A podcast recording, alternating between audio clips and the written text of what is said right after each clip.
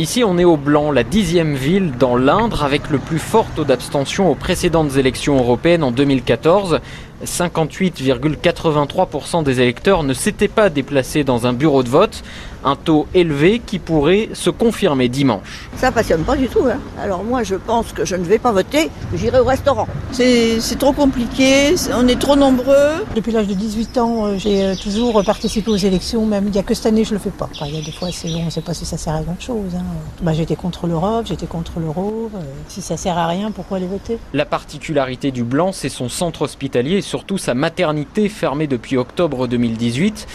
Et cette décision, elle va compter dans le vote de certains électeurs. On nous enlève notre superbe maternité, ben voilà, la sanction elle va être là. Qu'ici il y aura un peu moins d'abstention, ça vous pouvez en être sûr. Il faut dégager certains qui nous font chier en ce moment, quoi, comme le président de la République Macron. Bon, c'est pas normal qu'une maternité euh, ferme pour arrêter de prendre les gens pour des imbéciles aussi. Et toujours mépriser comme ça, faire semblant d'écouter, je crois que c'est ce qui va pas par principe, on écoute les gens, mais les décisions sont prises euh, déjà avant, donc ça va pas. Certains électeurs réduisent les européennes à un référendum pour ou contre la politique d'Emmanuel Macron. C'est vrai que l'argument est régulièrement repris par euh, les listes opposantes, notamment celle de la France insoumise et du Rassemblement national. Le RN qui était arrivé largement en tête en 2014 au blanc. Je sais pas, la France elle est pas terrible, hein, on va dire en ce moment.